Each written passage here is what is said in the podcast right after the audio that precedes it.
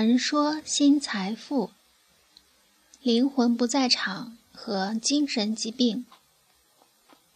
西游记》里面的孙悟空经常会使用灵魂出窍这一招，就是他的肉身还和师傅在一起，而他的灵魂却跑到了九天之外去找菩萨，找帮手来帮助他们解围，好降住那些有点来路的妖魔鬼怪。现在智能手机忽然泛滥，预计还会更加泛滥下去。随处可见青年人在与别人讲话的时候，手持手机，眼睛离不开手机屏幕，耳朵听着八方的声音，偶尔点头，偶尔回应着一桌吃饭的朋友，或者同桌开会的同事。从新闻报道上也不难听说。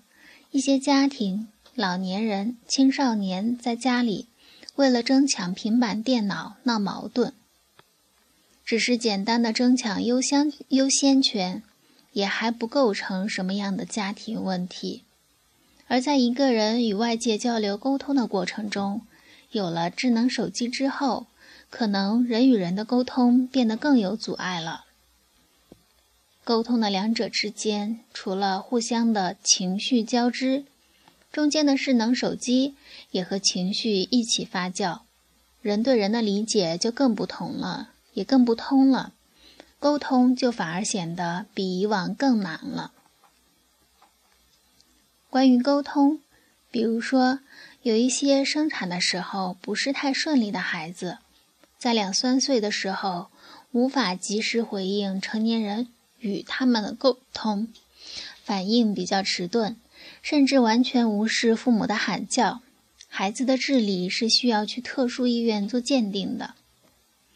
而在心理学和临床医学上都有依据：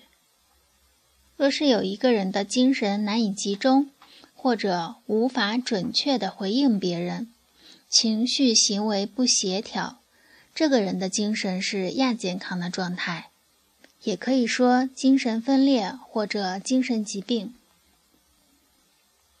我也经常面对一些这样的朋友，这些人吃饭的过程中总是无法让手指停下来，也没有什么重要的事情，只是一直在不断的刷着手机，期待手机上某些客户端里蹦出一些新的信息。他刷来刷去，像皇帝君临天下一样。浏览着来自四面八方不同人的信息。我问过这些朋友：“你有没有意识到，刚刚吃饭的时候，你处在精神分裂的边缘？”你说着吃吃吃，心里在想一件事：右手拿着筷子，左手刷刷地滑动手机屏幕，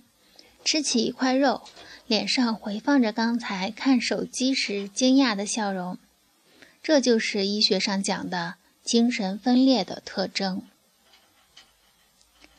文章来自微信布衣春秋，感谢倾听，